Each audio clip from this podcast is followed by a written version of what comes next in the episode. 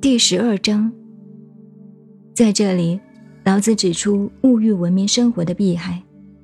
他目击上层阶级的生活状态，寻求官能的刺激，留意奔进，淫逸放荡，使心灵激扰不安。因而，他认为正常的生活是为父不为目，物内而不逐外。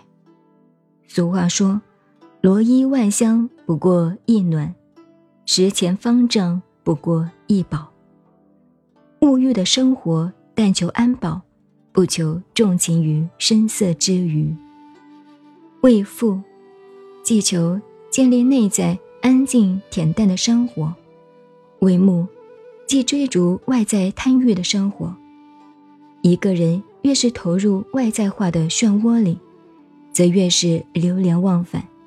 使自己产生自我疏离，而生活日益空虚，因而老子唤醒人要摒弃外界物欲生活的诱惑，而持守内心的安足，确保固有的天真。